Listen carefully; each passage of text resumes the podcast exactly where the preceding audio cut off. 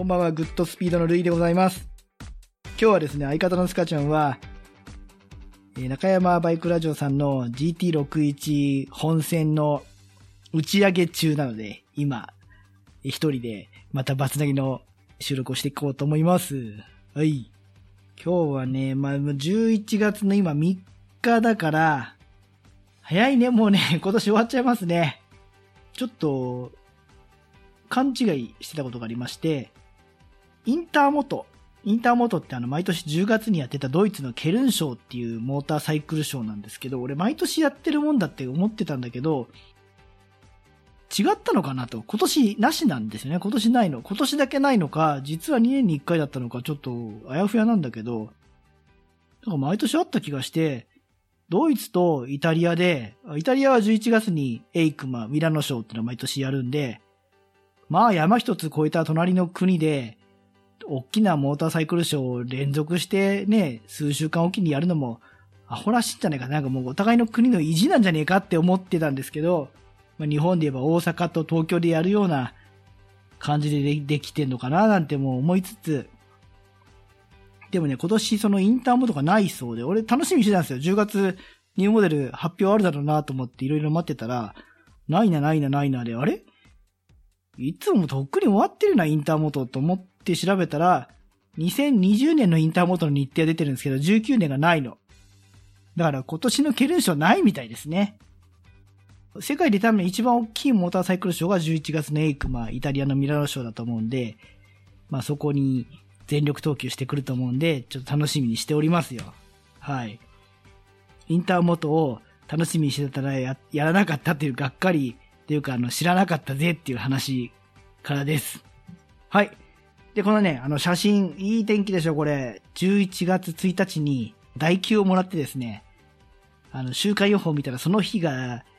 最高気温23度。箱根の頂上でもね、16度ぐらいあったから、いや、これはこの日行っとかんとと思って、私、走り納めに、ツーリングに行ってきました。でね、バイカーズパラダイスさん。まあ、初めて行ったんですよ。あの、もちろん、オープンしたのは知ってましたし、リスナーさんもね、何か先に言ってらっしゃったのを見てたんですけども、何から話そうかしら。いいとこでしたよ。心配もしつつ、いいとこだった。まずね、ここの湯河原パークウェイのドライブインっていうのが、私がバイク乗り始めた時にはね、まだ、その時に空いてたのか、もうすでに閉鎖されたのか、もう曖昧なんだけど、なんか乗り始めた直後、20代の前半の頃とか10代後半の頃には、あちらほらドライブインに営業してたような気もしなくもないんですけど、えー20代中盤にはもう確実に閉まってました。いつ行っても閉まってる。収益が悪くて閉鎖されたドライブインの空き家になってたんですね。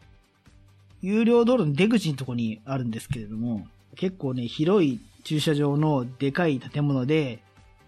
いつも、いつ行っても閉まってるというね、無駄な施設だったんですね。はい。で、このバイカーズパラダイスさんっていうのはそもそも運営始めようという際も結構何年も前から計画をしてたそうです。で、雑誌の編集長さんしかり、またね、業界の二人者の業界の方も会議に参加してて、4回ぐらい大きな会議したみたいですね。で、そんな中で日本の中に、えっと、まあ、大人の人が、まあ、趣味でバイクを乗る人が集まれる場所を作ろうよっていう結構、ロンドンで言えばエースカフェロンドンみたいな、ああいう施設が日本にはないと。世界のその趣味で乗る大きなバイクのシェアの47%を持っている生産国の日本が、ライダーの乗る側の文化としては全然そういった施設がないと。ね、ヨーロッパやアメリカにあるのに、日本にはないということで。なんかそういった場所を作ろうよっていうのが発端だそうです。だからまあ、メディアも、あと、バイク業界も協力的ではあったようなんですが、場所の選定にすごく、いろいろ悩んだそうなんですが、こちらの、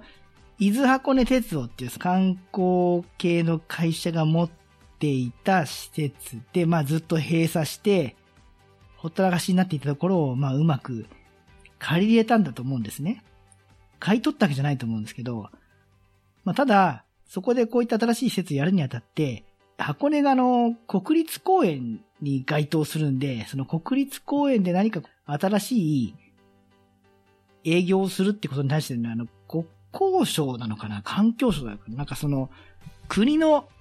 許可をもらうのにすごい時間がかかった。14ヶ月ぐらいかかったってかな ?1 年以上かかったと。でもそれでも一般の国の許可をもらうのに比べると、その、すごく早かったらしいんですけど、俺たちの感覚で言うと、許可申請して降りるまで1年以上ってね、なかなかにハードル高いと思うんですが、それをまあ乗り越えて運営開始したそうです。で、まあ業界の協力もあってね、あと伊豆箱根鉄道さんの地物だったり、ここを選定するにあたって、まあ、いい条件で貸してくださったと思うんですよ。まあ実際に今の今 C2 物件だったはずですから。で、行ってみましたら、えっ、ー、と、メインの建物、すごくね、広いの、天井高くて広くて、おしゃれだったね。で、他にもね、周りに海上コンテナみたいなやつをね、えっ、ー、と、改造したブースがたくさんあって、まだ中身ガラガラだったんですけど、だからこれからいろんなメーカーのショップさんとか、二輪のアイテムのえメーカーさんが、例えば何ヶ月単位でそのフロアを借りて、アンテナショップを作ったりとか、そういうこともできるように用意されてました。ちょっとこの日をね、消さないでいただきたいっていうかね、なんか、軌道に乗ってほしいっていうのがな、思ったとこです。これをね、全国にあの広げたいって言ってるんですけど、まあ、まず広げるにあたっては、ここが、箱根が成功しないと広がらないと思うので。はい。でね、なんせ今までバイク乗ってて、この前はもう何回通ったかわかんないんですけど、いつもこの施設の駐車場は、鎖がかかって閉まってたんで、入ったことなかったんだけど、まあ、ちゃんと入ってみたらね、バイクで言うともう1000台以上は余裕で止められると思います。詰めて止めればもっと入ると思うんだけど、箱根の稜線上なんですよ。周りに民家も何にもないと。だから、ここで屋外ライブとか野外ライブをやったとしても、全く騒音で迷惑になることないと思います。拡張性があるというか何でもできるし、メーカーしかり、メディアしかり、イベントも何でもできるような環境にあると思うんで、これからじゃないかなと、期待しちゃいますね。で、パコンと。月に一回いろいろ展示のテーマを変えてるそうです。今月はカスタム車と、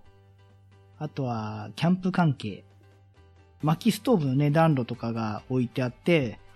かつね、あの、相当空調にも気を使ったと。50馬力以上の空調システムを組んだって新しく入れたそうなんですが、ちょっとこれ見ていただいて、なんか雰囲気おしゃれじゃないですか。スノーピークさんのね、ショップみたいな感じしませんか？でね、一番感じたのは、あ、貧乏たらしくないなっていう。これちょっと語弊があるかもしんないけど、うん、悪いことじゃないんだけど、ライダーとかバイク乗りって、一部ちょっとその何俺がちょっともう炎上しちゃうかな。でもなんだろう、その節約することが、美徳というか、例えばよ、これ悪いことじゃ全くないんだけど、えっ、ー、と、バイク以外の、バイク用品以外のものをうまく使って同じような効果を得られてお得でいいですよね。でも100円ショップのアイテムを使って同じ効果を得られてお得ですよとか、まあ情報、まあいい情報だと思うんですね。あとは、まあワークマンしかり。全然あのワークマンのグローブとかすごいしっかりしてるなと思うんで、全然いいと思うんですけど、それとは別の次元で、オートバイの文化を大人の趣味として市民権を得られるようにするって意味では、節約とか代用品ってのはもうそういう面白さももちろん工夫する面白さもありとして、でも余裕がある人や、または、俺の場合はね、例えば俺、車はもう興味ないんで、車は節約してもいいけど自分の趣味のバイクにお金かけたいなっていう人間だったんで、好きなことにはこだわりたいっていう時に、じゃあその自分の趣味の遊びで行くところが、たり、しょぼかったりしたらちょっと、いい年してさ、今だって56歳ぐらいが、オートバイ趣味で乗ってる人の人数の頂点だから、いろんな経験してきた人たちが、バイク乗っててその大人が遊び行くところがしょぼかったら、やっぱりがっかりした部分もあると思うんです。えっ、ー、とね、施設の雰囲気とか、内装とか、展示の空間コーディネートっていうのかな。それに関しては、俺は今まで行ったことがあるバイクの関係の、もしくは、ここだって車は駐車場料金2000円でバイクは500円なのよ。圧倒的にバイクを、えー、優遇してるじゃないですか。優遇って意味ではもっと安くてもいいなと思うんですけど、でも、明確に車じゃなくてライダー向けだっていうのを歌ってる中で、これだけこじゃれてこだわった内装で作っている施設、雰囲気のいいね、めちゃめちゃでかいね、なんかやたらいい音がするスピーカーもありまして、そういうのも初めてだったもんですから、なんかそのライダーとして趣味で遊び行くところで貧乏たらしくないとこっていうのは、比較するものがないなと思いました。すごくいいね、いいとこだと思いましたよ。はい。なんで、まあそういう意味では、大人のライダーが趣味で遊びに行く場所として残ってほしいなっていうのが第一印象。感心した面が。ちょっとね、あの、物申したいとこもたくさんあったんだけど、でも基本的に好感度を持ちました。なぜならば、えっと、そうじゃないところはたくさんあるので、だから中にはそういう贅沢をしたい日にはそういうとこに行くのもいいじゃないですか。もっと身近なことで言うと、俺そんなにコーヒーの味こだわりがないんですよ。セブンイレブンのコーヒーとかマックのコーヒー美味しいじゃんと思っちゃう。だから、えスターバックスのコーヒーを、セブンやマックのコーヒーと比べて味が特別美味しいなと思わない俺としては、スターバックスのコーヒー代は高いんだけど、でもスタバの方がちょっとおしゃれなんで、その場所の雰囲気も込みとしてスタバにお金を払うのは全然ありなんですね。そういう意味で、バイカーズパラダイスのこの施設はすごく大人の人が行っても、あとは、え、パートナーとかね、彼女さんを連れて行っても恥ずかしくない場所でしたよ。これでも断言しちゃうね。はい。で、周りにね、まだまだ土地がね、めちゃくちゃあるんですね。広いの。第二島建設予定地っていう看板があるんですけど、なんだ、あと5、6棟建てられるぐらい草原の更地があるんですね。だから、軌道に乗ればこれからも何でも作っていけると思うんですよ。あの、夢がある場所でした。現在行った身としては、あと、自分より前に行った人の話聞いたら、駐車料金が500円なんですよ。別にゲートがあって、その徴収されるわけじゃないんだけど、中に入って、施設の中入ってって、こんにちはって言って、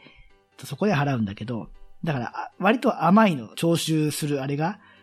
私平日に行ったんでガラガラでしたから、あれだったんですけど、土日とかで混雑してる時に行ったら、お金、徴収されない人もいるんじゃないかと思う、心配になっちゃうぐらいの。ちゃんと払ってくださいね。ですから、残るように、カンパみたいなもんですから。で、なんとなく、500円払ったら、安いコーヒー飲み放題なのかなと思ったらそうじゃなくて、コーヒーはコーヒーでね、600円でした。600円のコーヒーで紙コップなのよ。ま、スタバも紙コップだと思えば、まあありなのかもしんないけど、すっごいおしゃれな空間の中で、紙コップか、600円でって言うと、その特別そこに行く目的がなかった私としては、1100円払って紙コップのコーヒーを飲みに行った感じだから、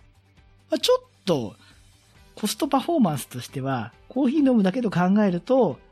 ちょっとなんか、ん？っていう、思ったんですけどね。これ、一人だったから、連れがいたら全然いいよ。あの、しょぼいとこじゃなくて、おしゃれなとこに立ち寄った方がさ、格好もつくじゃないですか。まあ、かといって、歩き回って展示見てうんぬんっていうライダーに対して、陶器のカップで出すのも大変だし、洗わなきゃいけないし、私いた日はあの、カウンターには女性が2名いらっしゃったんですけど、まあ、人件費のことを考えると、まあ、洗浄の手間とかうんぬんするよりは、紙コップっていうのもまあまあ合理的なのかなと思ったんですが、もうちょっとなんか、料金的な、あれが、うん、貧乏たらしいこと言うなよって言ってる俺が、高えって、1100円のコーヒー高えって言ってるのもちょっとしょぼいんですけど、まあ、まあ感じちゃいました。まあ、個人の感想です。皆さんがそう思うって話じゃないですけど、ただ現在は、一回行くとですね、次回使える500円割引券ってのをくださるので、まあ実質上その駐車料金は無料の状態です。まあそれぐらい広めようとか来てもらおうっていうのを今、むしろその要は参加、え、参加じゃねえや、駐車料金0円ですから、もう赤字切ってでも告知しようとしてる段階なんで、まあぜひ行ってほしいなとは思うんですよ。トイレめちゃくちゃ綺麗でした例のトイレ。皆さんもあの、ツイッターとかで見たと思うんですけど、例のトイレもうちょっと詳しく撮ってきたんで、例のバケツ男子トイレ、オープンすぎると。で、この写真は見てたの人の写真で。これどうなってんだと思って、実際してきてあの一人しかいなかったから、これをね、中を見ると、まあバケツなんですよね。もう本当に。どんだけバケツかっていうと、横から写真を撮ると、バケツの手すり？これわかるかなこの？パイプのリングがあって、これも持ち手があるぐらいのバケツでした。もう自分の周りが、周りの人にバンバン見えるぐらいにこう振り出してね、やんなきゃいけないんで、なかなか緊張感のあるトイレでしたけど、でもすっごい清潔でしたね。あとね、個室の方。一つの、あ、違う、これ外か。一応4箇所ね、トイレの脇にあのヘルメットとかジャケットかけられるように、フックがあったりとか、これ、こういうのだってさ、バイク用の施設以外で見ないじゃないですか、そんなにたくさんフックがあったりっていうのが。まあ、個室の中は普通でした。まあ、ただ綺麗でしたね。あ、ちなみにあの、串谷カフェさんのコーヒーは、その、あまりコーヒーの味にうるさくない私でもうまいと思いました。あのコーヒー美味しい。なんか妙に美味しいなと思って、やっぱちょっと一流のバリスタさんに作ってもらったコーヒーだそうですね。バイカーズパラダイスさんもなんか豆こだわってるんですけど、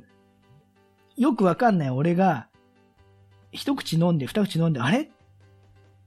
あんまりコーヒー味分かってない俺ですら美味しいと思うなってのは、串谷カフェさんのコーヒー美味しかったですね。はい。いや、ここのも美味しかったですけど。で、はい。まあ、そんな感じで、えー、中の内装はすごい綺麗でおしゃれなんですけど、ただトイレのためだけに、行きと帰りで両方使うとしても、まあ500円払うかっていうと、なんかちょっと、うん、微妙だなっていう、一人だったらね、もう一声欲しいなって思った感じでした。でね、現状まだ飲み物だけとかなのと、周りにいろんなアイテムやショップさんとかそのバイク業界の人たちがいろんな展示をできるように、展示用に改造したえっ、ー、と、コンテナ、会場コンテナたくさん用意してあるんですよ。まだね、ガラガラなんですよ。何も入ってないんですね。道具が入ってるだけで。そういったものが指導し始めれば、例えばここに行かないと買えない限定のグッズとか、ここに行かないと見られない最新のアイテムとか、そこでだけやってる当日のイベント、ペイント、ヘルメット、手書きのペイントイベントとかそういったものがあれば、全然500円が惜しくなくなるので、施設の周りのブースやグッズがうまく回り始めれば、全然軌道に乗るなっていうイメージでしたね。まだメインの施設しか空いてなかったんで、です。なんとかね、軌道に乗って残ってってほしい。日本で大人の人がみすぼらしくなく、このバイクで立ち寄れる場所、ライダーを特に優遇してくれる場所っていうのはなんかこの残ってほしいし増えてほしいと思うので、応援したくなる施設でした。で、一応私の希望として提案を、ここ1回500円払うとその日1日ずっと使えるんですね。だから行き行って帰りにも寄れて、1日1回の料金で済むんですけど、あのね、年間パスポートがあっていいんじゃねえかなと思いました。それはだんだん料金体系変えてってもいいと思うんですけど、例えば最初の1年目は、あの、通年12ヶ月6000円とか、6ヶ月3500円とかの方が、なんか行きやすいかなとか、行かなくても払っちゃうことに対して別に大人の人が6000円とか払うのに、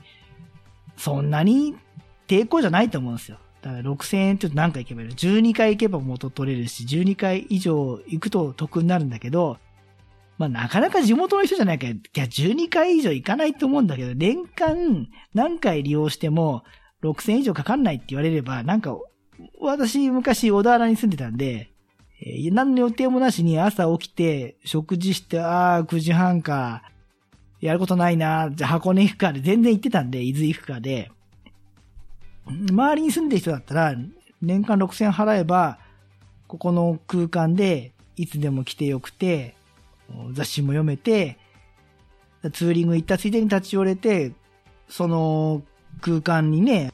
行けるっていう安心感の方がいいんだよな。なんか毎回毎回500円に決着策考えるよりは、もう6000円払って何度でも行ける方が、何度も行きたいと思うし、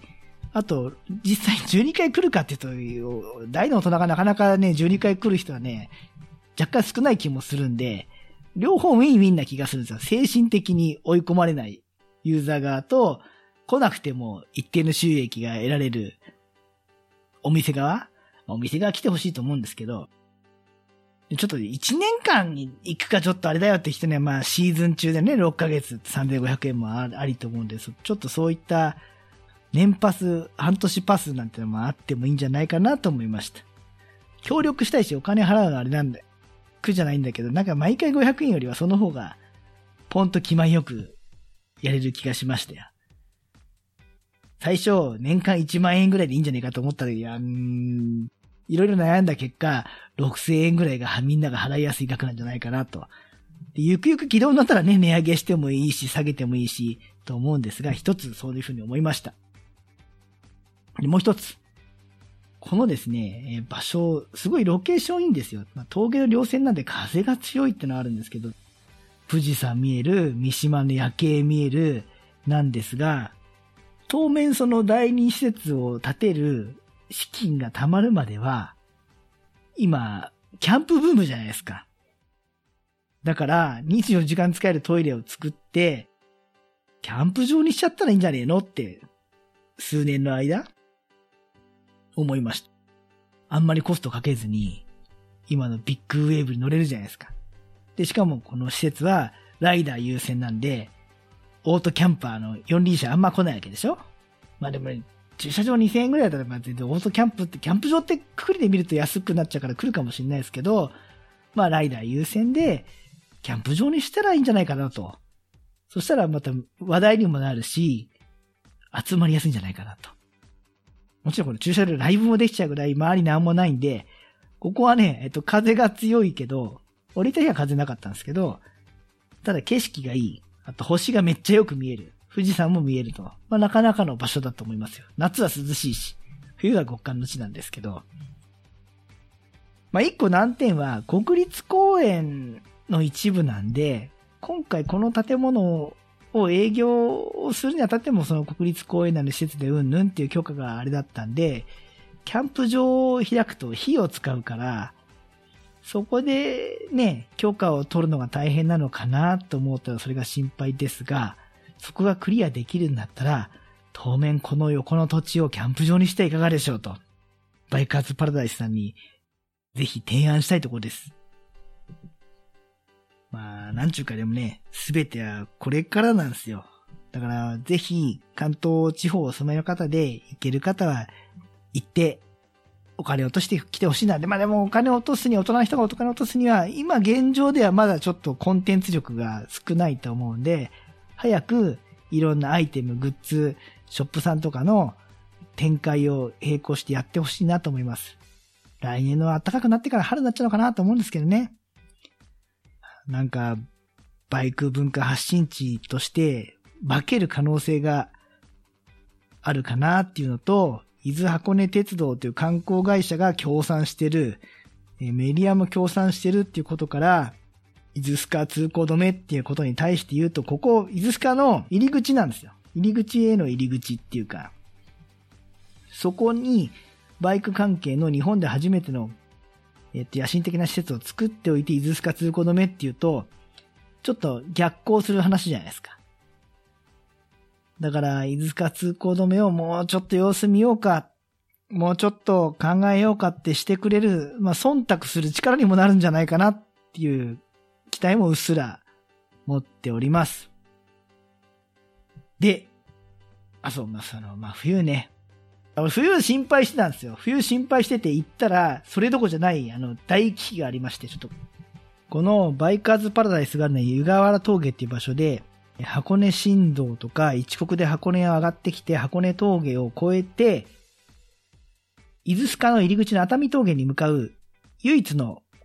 県道、十国峠線に行く、県道25線に行く入り口なんですよ。だからターンパイクで上がってきて湯柄峠に来ても、一国や箱根新道で来ても、あとは、えー、御殿場側から一国で上がってきても、とにかく、伊豆スカに入るために熱海峠に行くにはこの道なの。で、その入り口であるバイカーズパラダイスの目の前で、タンパイク湯柄パイクウェイまで通行止めと、そこで道が今通行止めになってます。先日の3回目の台風の雨で崩れちゃったと。これまあ、まあちょっとこの写真じゃわかんないと思うんですけど、写真の中央の白いのがね、ガードレールの跡とブルーシートの跡なんですが、そこの道路の、まあ、何上側のさ、崖が崩れたら、まあ、まだ直しはあると思うんですけど、道路の崖側が崩れちゃって、通行止めです。だからね、これからの秋の紅葉シーズンの伊豆への伊豆スカイの入り口も、箱根から行けないと。で、バイカーズパラダイスさんのコーヒー売ってる女性のスタッフに伺ったら、まあ年単位でダメなんじゃないかって言われてますと。だから大損害っていうか、まあすごい困ってるんですよっておっしゃってました。だからね、今バイカーズパラダイスに行く理由としては、バイカーズパラダイスに行こうと思わないとね、必要はないとか通らない場所になっちゃってる本来の、えっと、この道が繋がってる時の通常の週末は、車とオートバイ合わせて約1万台交通量があって、1万台のうちの22%、2200台がバイクだと。だから土日だったら2200台バイクが通るっていう立地を見込んでここに施設を作った面もね、決定した面もあるんですけど、そしたら、まあしょうがないんだけど自然災害で、えー、バイクも車も通れないと。もうそもそも交通量がほぼゼロに等しいぐらいになっちゃいました。だから、もう今はお店開けてるだけで、なんだ、収益としては厳しい状況なんですよ。ただでさえ軌道に乗るまでは心配なのに、そこのメインの通りが通りなくなっちゃったっていうことなんで、なんとかね、この危機を乗り越えられないかなと思ってっております。この県道20号線の崩落は、この一箇所がほぼほぼで、あとはその対処とないらしいんで、この一箇所治ればいいんですけど、でも年単位っていうからには、もう全然見込みが立ってないんだろうな、ということでした。で、うちの知り合いのゼネコンのデネの人に聞いてみたら、年単位ってのは本当はありえないんだよねっていう風に言ってくれるんですよ。例えば東日本大震災の高速だって、あんだけぶっ壊れたのに一週間で治ったろってな。あれは出来高制にしたから、大手のゼネコンはポンと言ったんだよ。だから、どこがいくら予算を出すっていうのをすぐに決定すればすぐにかかるはずなんだけど、日本の土木業者なめんなと。日本のゼネコンなめんなってくらい力はあるそうなんですけど、まあ、優先順位だったり、とか、そういうもんなのかな。まあ、箱根もね、大被害ね、雨で受けましたから、なのかなって言ってましたが、えー、伊豆の観光で食べてる人たちや、あとは伊豆に行きたい俺たちとしては、ここが塞がっちゃうと、伊豆スカ乗るにも、熱海まで行って、まだだ渋滞してるね、海岸沿いを行って熱海から登るか、神波を越えてもっと南側から登るかなんで、すごくね、効率が悪くて、そもそも少なくともバイカーズパラダイスの前は絶対通らないルートになりますからね。そんな感じで、伊豆に行くんじゃない人には、箱根に行こうっていう場合には、ぜひ、ちょっと足を伸ばして湯柄峠立ち寄っていただければなと思います。あの、このままこの災害のせいで亡くなっちゃったりしないように、え心配しております。はい。あと早く道直してほしいです。ここのね、県道20号、十国峠線が通れないと、まあ、十国峠のドライブインだって死活問題だし、まあ、両方ね、やばいっすよ。この日も、帰り、ゆずすかが走って帰ってきたんですけど、熱海峠まで来てから熱海に降りましたから。そんな感じのバイカーズパラダイスレポートでした。私、類としてとても応援しております。残ってほしいなと。まこまくさん3回行った。500円クーポンは3回行って3回とももらえたんですかね。そしたら実質上無料だもんね。あそこはでも、大人の人が趣味で行って、なんか、恥ずかしくない空間っていうかね、むしろ、自分のような生活してるとなかなか、あんなとこで言ったりもないですからね。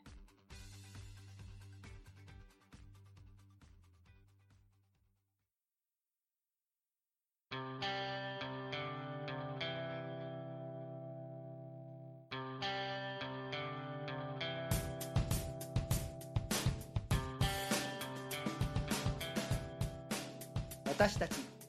元バラエティラジオグッドスピードでは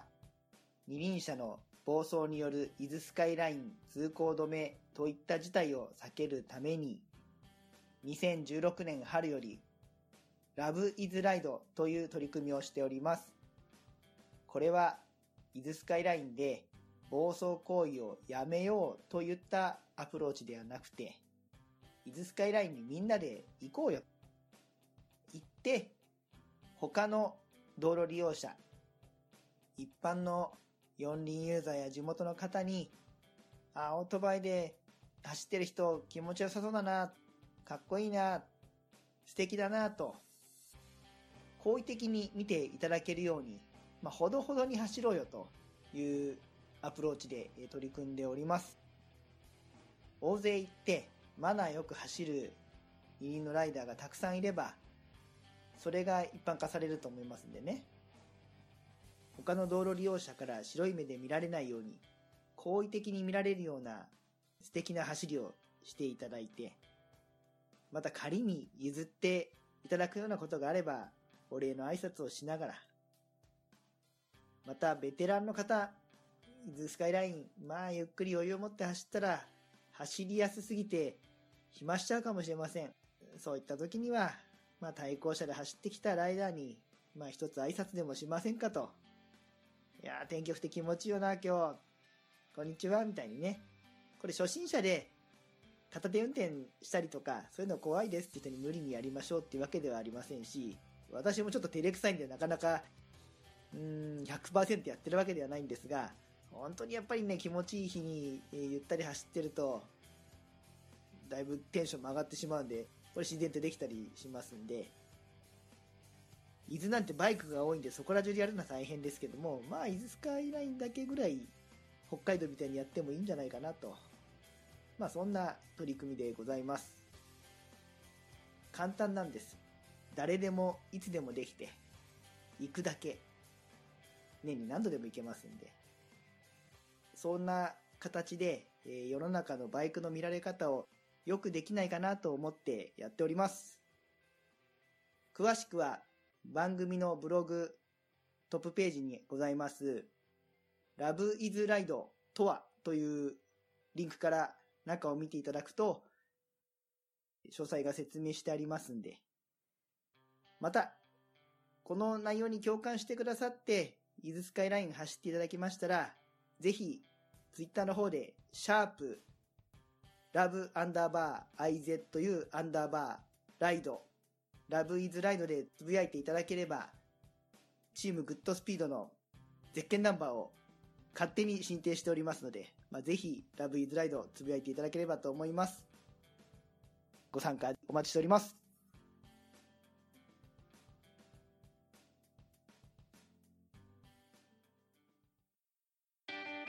フリースタイルフリースタイルフリースタイル。フリースタイル。フリースタイル。フリースタイル。フリースタイル。フリースタイル。フリースタイル。フリースタイル。フリースタイル。フリースタイル。フリースタイル。フリースタイル。フリースタイル。フリースタイル。フリースタイル。フリースタイル。モトバイクネットラジオ。この番組はバイクの新時代を担う全ての人たちにバイクをもっと気軽にもっと身近に感じてもらい人との出会いや触れ合いをテーマに様々な角度からその魅力を語り合うクロストーク番組です。